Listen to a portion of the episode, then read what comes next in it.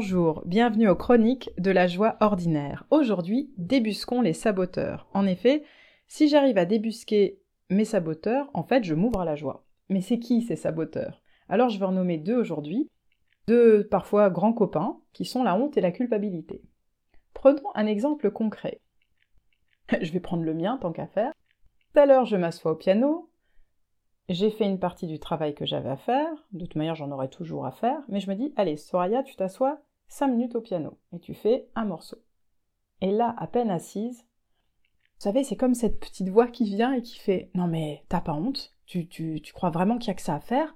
Non mais, hé, euh, franchement. Et là, blablabla. Bla j'ai toujours fait beaucoup, beaucoup confiance à Maître Yoda et j'ai beaucoup ri en passant devant un, petit mot que mon neveu avait laissé à la maison parce qu'il avait écrit Détruire les sites, nous devons.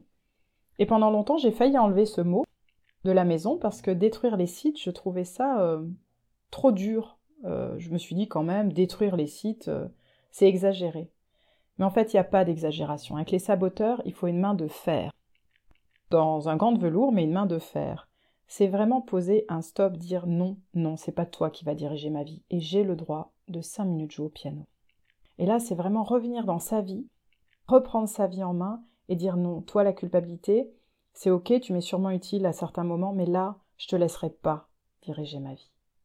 Donc c'est une spéciale dédicace pour quelqu'un qui se reconnaîtra sûrement.